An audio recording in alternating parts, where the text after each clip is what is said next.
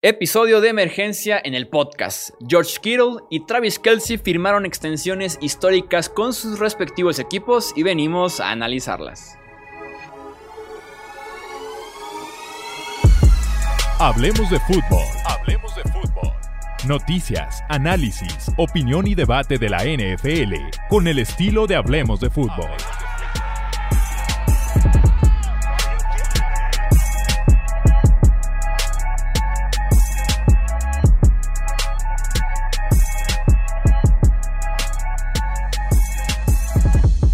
¿Qué tal amigos? Bienvenidos a un episodio más del podcast Hablemos de Fútbol. Yo soy Jesús Sánchez y es un placer que me acompañen nuevamente para platicar de NFL en este episodio de emergencia que tanto nos gustan porque significa que pasó algo relevante en la NFL y en este caso son dos super extensiones en la posición de ala cerrada. Primero cayó la de George Kittle y minutos después cayó la de Travis Kelsey con Niners y con Chiefs respectivamente. Los dos mejores a las cerradas de la NFL cobran como tal oficialmente. Me acompaña Alejandro Romo, parte del staff de Hablemos de Fútbol, para justamente analizar a estos dos jugadores y sus respectivos contratos. Romo, ¿cómo estás? Bienvenido. ¿Qué tal, Chuy? Muy bien, muchas gracias por la introducción.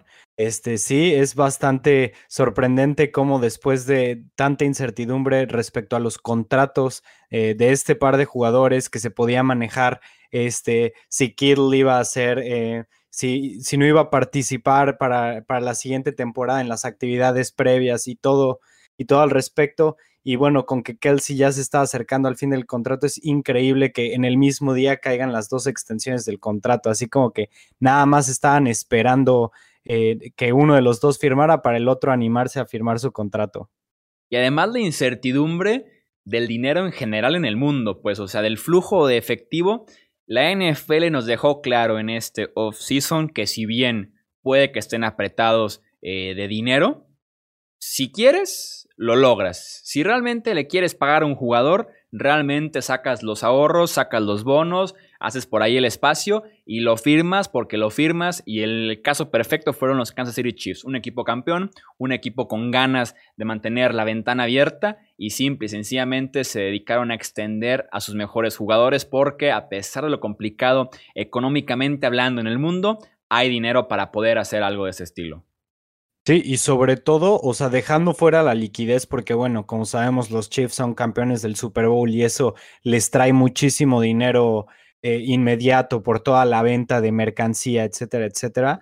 Este, el salary cap, eso había sido uno de los mayores problemas que habían estado enfrentando los Chiefs y es increíble que a pesar de que hace dos, tres meses tenían 177 dólares, y si escucharon bien, 177 dólares nada más de salary cap, era lo único que tenían, y aún así han logrado concretar extensiones con Mahomes, convirtiéndolo en el deportista mejor pagado en la historia, eh, en, base a, en base a salario, salario de, de, juego, ¿saben? O sea, no, nada, de, nada de patrocinios ni nada así, sino en cuanto a puro salario es el, el mejor pagado en la historia. Pero bueno, concretaron con Mahomes, concretaron con Chris Jones, le dieron 20 millones al año y ahora concretaron con Travis Kelsey. Me parece sorprendente el trabajo que hizo el general manager de los Chiefs para sacar estos tres contratos después de haber, de haber estado prácticamente contra la pared con solo 177 dólares. Sí, yo sigo eh, mucho analistas del salary cap y muchos coinciden con lo mismo. El salary cap, el espacio del tope salarial, está sobrevalorado. Dicen que si hay manera, si hay ganas, se pueden encontrar las formas para meter a más jugadores en el, salary cap con bonos, eh, reestructuraciones. Hay manera de retener gran parte de tu equipo. Obviamente, si quieres firmar a ocho jugadores para el salario top de su posición, va a ser imposible.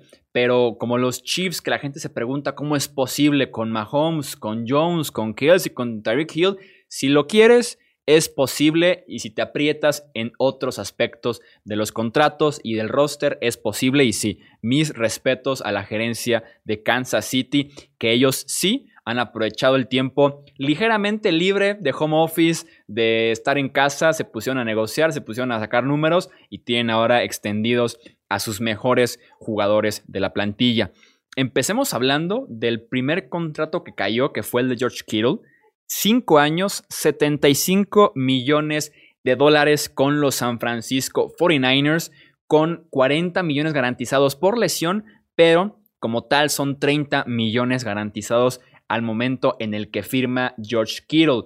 Sin duda alguna fue de las negociaciones más sonadas de los últimos meses, como bien decías, porque había cierta incertidumbre si la molestia con el contrato haría que no se reportara al training camp. Al final de cuentas, sí lo hace y tiene su nuevo acuerdo que lo convierte en el ala cerrada mejor pagado en la historia de la NFL. Pulverizó la marca de Austin Hooper de 10.5 millones anuales, que hasta hace unas horas era el ala cerrada mejor pagado en promedio anual, de 10.5 millones saltó a 15 millones ese aumento. Estamos hablando de un 43% del brinco y que se lo merece George Kittle y que por ahí iba la negociación.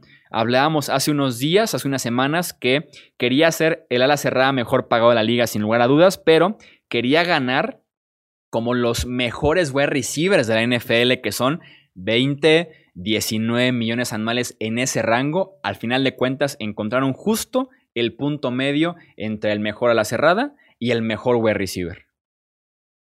Definitivamente, y la verdad es que le pagaron como debía de ser, porque por alguna razón todavía la NFL no evalúa tanto a un tight end como lo debería de hacer pero si te pones a ver a los equipos pasados que ganaron el Super Bowl, estás hablando de que el año pasado lo ganó Kansas City con Kelsey, que bueno, también hablaremos de él. Antes de Kelsey, eh, los Patriots con Rob Gronkowski.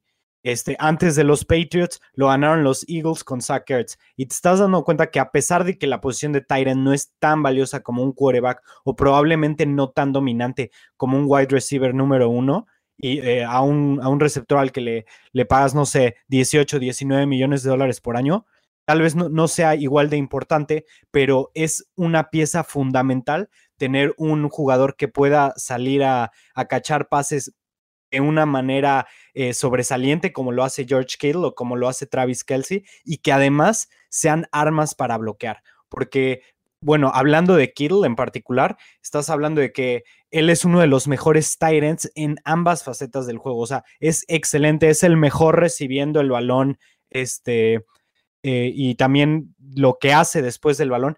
Y además es uno de los 10 mejores calificados por Pro Football Focus en, cuestión de, de, bloqueo al corredor. Sí, yo no me explico. Tengo una teoría. Tengo una teoría de por qué no le pagan tanto a los Tyrants.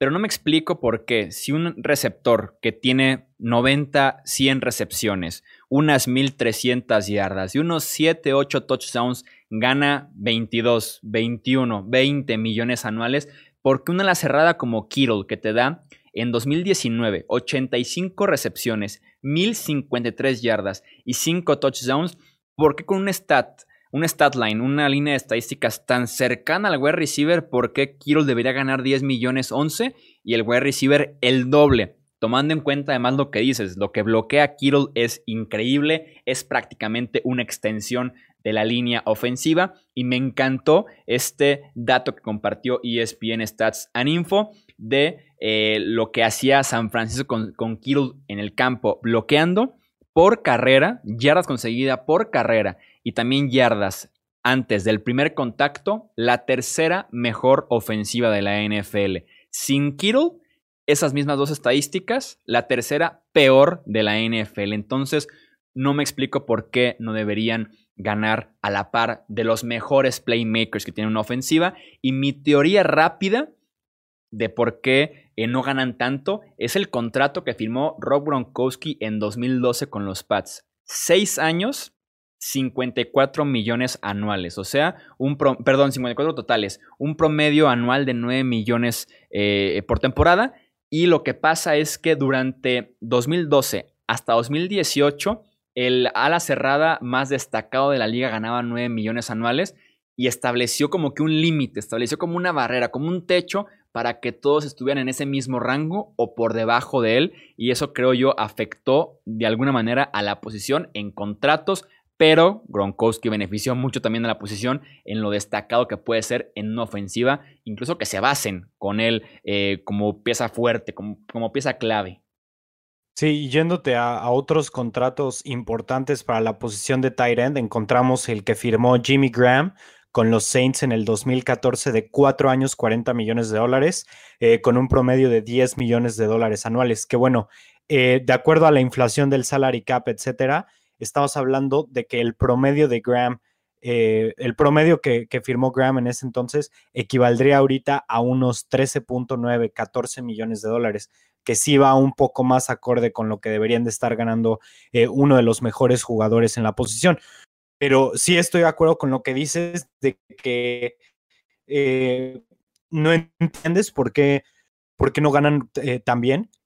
Y, yo, yo me pregunto y hasta me indigna saber que jugadores como Sammy Watkins ganan 16 millones de dólares o Brandon Cooks ganan 16 millones de dólares cuando están muy por debajo de la dominancia que tiene George Kittle. Tal vez te puedan traer más yardas, tal vez te puedan traer más recepciones, pero ninguno de esos dos jugadores, y nada más por nombrar algunos, te va a traer esa, esa dominancia, esa, ese, esa, digamos, esos destellos que te, que te traen jugadores como Kittle y Kelsey. Y realmente es muy injusto que a una posición tan importante actualmente, porque la NFL cada vez es más pasadora, entonces tener a un jugador como Kittle, que es tan bueno para recibir, pero que pueda aportar tanto al mismo tiempo a correr, es elemental para, para crear una, una franquicia buena hoy en día. Entonces, estoy de acuerdo contigo, que es bastante o sea, e, es una incógnita el por qué. Pero bueno, yendo un poco más, eh, unos datos más de Kittle. Eh, él fue, bueno, más bien, a pesar de que firmó unos minutos antes de, Kelsey, sigue quedándose con el mejor promedio eh, por año. Y desde mi punto de vista está bien. De acuerdo con Pro Football Focus, ha sido el mejor tight end desde que está en la liga, desde 2017, con una calificación de 92.5 el mejor arriba arriba de 90 es élite para Pro Football Focus. Arriba de 90 eres Hall of Famer. Casi, casi. Sí, prácticamente. Y bueno, fue el Tyrant mejor rankeado para el top, eh, para el top 100 del NFL. Y bueno, además de eso, estamos hablando de que Kittle es uno de los mejores después de la recepción y tiene desde 2017 45 tacleadas rotas es el número más alto para un Tyrant. Sí, yo me atrevo a decir, incluso se armó un debate ahí en mi cuenta de Twitter hace rato, me atrevo a decir que George Kittle es hoy por hoy el jugador que más me gusta después de la recepción y tal vez el más peligroso de todos. Comparado tal vez con Christian McCaffrey por su velocidad, explosividad, aceleración. Pero Kittle que te maneja velocidad, y además un físico para pasarle por encima al que tú quieras, creo que compite bastante y lo ahí están las estadísticas. Es el tercer jugador con más yardas después de la recepción desde 2017, detrás nada más de Alvin Kamara y de Christian McCaffrey. Entonces, sin duda alguna, merece estar en esa categoría de los mejores ofensivos en toda la NFL y más porque la liga constantemente a la ofensiva es una liga de mismatches, es una liga de encontrar el enfrentamiento a tu favor y explotarlo. Y con Kittle, que puede ser más rápido que un linebacker y más fuerte que un safety, mucho más físico que un cornerback, ¿cómo lo cubres? Entonces extiende a un jugador tan especial como lo es George Kittle y que también implica lo mismo para Travis Kelsey. Podemos cambiar un poquito de tema para hablar del ala cerrada de los Kansas City Chiefs, que también es un mismatch andando por su velocidad, tal vez un poco mejor que la de Travis, que la de George Kittle, perdón, tal vez sin tanto bloqueo, sin ser tan físico, pero que también es un ala cerrada con velocidad de wide receiver, muy físico, muy bueno también en recepciones competidas, en conseguir después de la recepción. Él firma por cuatro años, 57 millones de dólares con los Kansas City Chiefs, incluyendo 28 millones garantizados. Y si ustedes se preguntan cómo lo hace Kansas City, porque en este 2020 se mantiene un sueldo bajito, para Kelsey de 9.5 millones. En 2021 13.25, ya crece un poco más. En 2022 cuando entra la extensión de Mahomes, baja a 7.5 millones y ahora sí 23, 24, 25 empieza poco a poco a escalar para poder dejar los pagos para el futuro. Ahorita enfocarnos en la ventana de Super Bowl y para el futuro los pagos y fue un movimiento muy acertado extender a Travis Kelsey. En parte sí, eh, pero bueno, también hablamos de que Kelsey tenía dos años todavía en su contrato, pero bueno, lo quisieron recompensar y quisieron darle, digamos, un voto de confianza en él. Pero también si te lo pones a ver, eh, estás comprometiéndote con un jugador para seis años más, ah, con un jugador de 30 años ya. Y a pesar de que sea muy dominante y sea un líder, que eso es otra de las cosas que, que, importan mucho en cuestión a contrato, en cuestión a la remuneración, este, pues el tiempo tarde o temprano se los va acabando y más una posición que es tan golpeada y que de tanto impacto como es la, de, la del tight end. Este, entonces los Chiefs están comprometidos, al menos hasta sus 36 años de edad, pagarle. Sin embargo, después de lo que ha hecho por ellos y después de la manera en la que se ha desempeñado él, tiene bastante sentido dárselo y también quererlo tener contento después de ganar un Super Bowl y que no empiece que no empiece toda, toda la novela de que, ay, no, él gana mucho más que yo, ya me quiero ir y, no estoy contento aquí y voy a pedir un trade y todo eso, mejor se lo ahorraron con, con un poco más de dinero que le, que le garantizaron, este, y que bueno, más que nada se lo, le, dieron la seguridad, la, eh, digamos, el voto de confianza de que termine la carrera ahí. Y bien merecido, honestamente. Eh, Kelsey es el segundo mejor Tyrant desde 2017, también con calificación Elite, con 91.6. Y un dato curioso de él es que él lidera todos los Tyrants con 100 jugadas de 15 yardas o más. Sí, además de la química con Mahomes, es un blanco de seguridad, tomando en cuenta que Tyreek Hill es el blanco explosivo, el que estira el campo, el que te consigue 50, 60 yardas.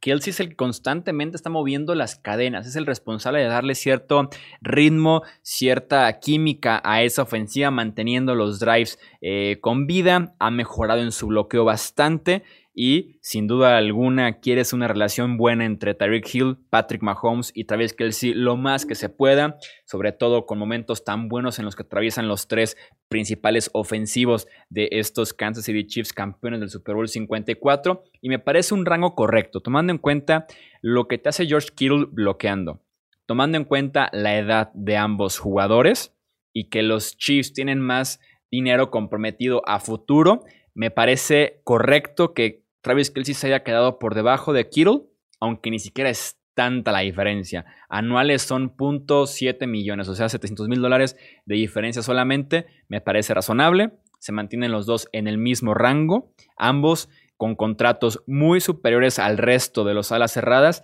y que creo yo, estos contratos no representan que se haya vuelto a establecer el mercado. Creo yo que la NFL sabe que estos dos están aparte y el siguiente a la cerrada remunerado pudiera estar en los 11, en los 11.5 millones. De verdad que no creo que aunque sea un Sackers, por ejemplo, lo lleven a este mismo rango de jugadores que son Kittle y Kelsey. Lo vimos, por ejemplo, con los quarterbacks. Está como Mahomes, está Wilson y ahora sí está un poco más abajo el resto de la NFL. Se reconoce los contratos que son para jugadores de élite, jugadores tal vez Hall of Famers y y el resto no se puede meter tanto en esa conversación como si lo están dos o tres jugadores por posición en la NFL. Y especialmente cuando te vas a las estadísticas, ¿no? O sea, porque los números muchas veces hablan por sí solos y eh, tanto Kittle como Kelsey son los líderes en prácticamente todas las, eh, todas las categorías que hay de él. Estás hablando de que en recepciones, en yardas y en touchdowns desde que Kittle está en la liga desde 2017, estos dos tight eh, han sido los mejores en, cuanto a esas categorías. Y realmente volvemos a lo mismo de que también contribuyen al juego terrestre mejor que la mayoría de los Tyrants que contribuyen al juego aéreo. Porque hay muchos que, son especialmente para situaciones eh, de, corridas y, y todo eso y realmente no contribuyen tanto al juego aéreo. O por ejemplo, nos vamos como con jugadores como Austin Hooper, que es el mejor pagado, realmente no, no está, era el mejor pagado, disculpa, eh, realmente no está ni cerca el nivel de contribución que tiene él, ni el nivel de impacto que tiene Austin Hooper al que tiene Kelsey o Kill. Entonces, realmente hasta que no llegue otro tight end que con un buen dominio, que digamos, para mí el que podría acercarse un poco, pero ni siquiera este, ni siquiera estar en el rango, solamente acercarse, no sea 12, 13 millones por año, es Hunter Henry, que cuando está sano también es un muy buen Tyrant. Pero por el momento, estos dos están en su, en su propia clase. Sí, exactamente. Sí me parecen, eh, hablábamos del porcentaje de este de que ganaron el, el 40% más que el mejor pagado. Sí me parece claro que George Kittle y Travis Kelce son 40% mejor que eh, Austin Hooper, por ejemplo. Sí, sin duda, sin duda alguna. Viene ya el contrato tal vez de Sackers, pero insisto, lo sigo viendo en su propia liga estos dos, a diferencia de Sackers, de un Darren Waller, de un Dallas Goddard, por ejemplo. Sí, realmente la categoría 1, digamos, o sea, eh, nada más está Kill, Kelsey y bueno, Gronkowski en, su prime también, pero pues bueno, actualmente ya no se puede estar con él. Y ya después puedes hablar de Zach Ertz, como dices tú, de Darren Waller, tal vez Mark Andrews después de la temporada pasada también se podría estar colando por ahí, pero pues fuera de eso, ninguno, ninguno es ni siquiera comparable con ellos. O sea, el nivel de contribución, las estadísticas y el liderazgo que traen este, este par de jugadores es, es algo que cualquier equipo envidia. Sí, además de que son parte clave, son parte central de la ofensiva, lo saben utilizar, se han adaptado muy bien eh, el esquema a ellos, ellos al esquema, y se lo merecen, se lo merecen así de sencillo. Nada más ya para recapitular, son 5 años, 75 millones para George Kittle, con 30 garantizados, y son 4 años y 57 millones para Travis Kelsey, con 28 millones garantizados. Hasta ahí llega entonces esta lista de Titans de élite muy bien pagados en la NFL. Fue un buen día si eras un a la cerrada de los mejores de la liga actualmente. Desafortunadamente yo no soy uno de ellos, así que por eso no aquí chambeando en el podcast. Y creo que tampoco tú, Romo. No, desafortunadamente. Desafortunadamente, desafortunadamente eh, no mido 6'5 y peso 260 libras y corro en 4.4 las 40 yardas. Entonces, aquí estoy. Ni modo. Pues ya que nos queda, ¿no? Así es, Romo. Muchísimas gracias nuevamente por pasarte aquí al podcast. y como siempre, un placer y muchas gracias a todos los que nos escuchan, como siempre. No olviden seguirnos en Twitter, Facebook e Instagram. Nos encuentran como Hablemos de Fútbol también suscribirse a este podcast y compartirlo con otros amantes de la NFL y otros amantes de los podcasts de emergencia. Yo soy Jesús Sánchez y eso es todo por este episodio. Gracias por escuchar el podcast de Hablemos de Fútbol. Para más, no olvides seguirnos en redes sociales y visitar hablemosdefutbol.com.